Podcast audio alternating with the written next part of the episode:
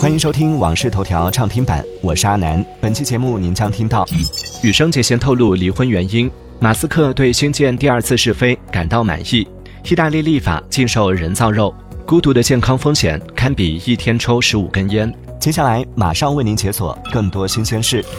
近日，全红婵代言的女装品牌被吐槽丑的话题登上热搜。对此，玉婷服饰店铺客服回应称，每个人的眼光不一样，并表示后续品牌还会有更多全妹同款。针对网友更换设计师的建议，客服表示做不了主。十一月十七号，日本前花样滑冰运动员羽生结弦在社交媒体上宣布离婚，自称离婚原因是配偶及其家人受到媒体骚扰。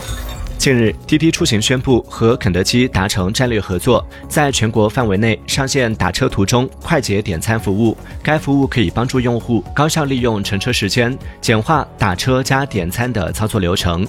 目前，该服务已覆盖全国近万家肯德基门店。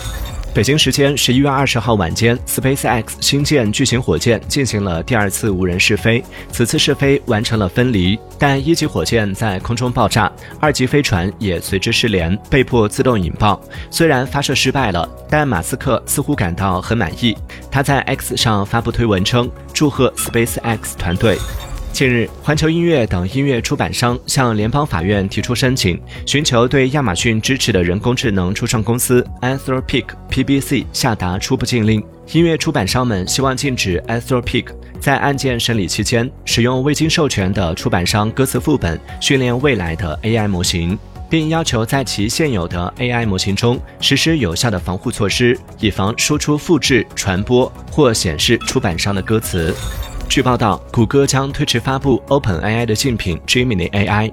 据悉，Gemini AI 是谷歌旨在与 GPT-4 模型竞争而开发的一款大语言模型，可基于用户描述，对聊天机器人及总结文本和原创文本的生成提供支持，还有望帮助软件工程师编写代码，并根据用户要求生成图像。近日，Meta 推出了两项基于人工智能的视频编辑新功能，可用于在 Instagram 和 Facebook 上发布视频。第一个功能名为 Email Video，可以根据纯文本、纯图像或组合的文本和图像输入来生成视频。另一款名为 Email Edit，用户可以通过文本指令进行自由形式的编辑。据知情人士透露，苹果暂停了马斯克旗下社交网络平台 X 上的所有广告。据悉，苹果一直是这家社交媒体网站的主要广告客户。IBM 此前也采取了类似的举措。近日，翻拍自周杰伦执导同名电影的日本版《不能说的秘密》发布了首款海报。金本大我饰演音乐大学学生凑人，古川琴音饰演怀有秘密的音乐大学学生雪乃。据悉，该片将于二零二四年夏天在日本上映。作为在 PlayStation 上推广 Apple Music 所带来的推广福利，苹果将为 PS5 用户提供长达六个月的免费 Apple Music 流媒体服务。PS5 用户登录 PlayStation Network，下载 Apple Music 应用程序后，登录 Apple ID 即可领取优惠。该活动将持续到二零二四年十一月十五号结束。近日，意大利众议院通过了一项法案，禁止生产和销售实验室培育的动物园人造肉。根据法案，违反相关规定者将面临一万欧元至六万欧元不等，最高约合人民币四十七万元的罚款。尽管目前合成肉类食品的销售尚未在欧盟正式获批，但意大利成为了首个立法禁售所谓人造肉的欧盟国家。近日，世界卫生组织宣布，孤独是全球公共卫生问题，同时成立了一个新的社会联系委员会，以解决这一紧迫的健康威胁。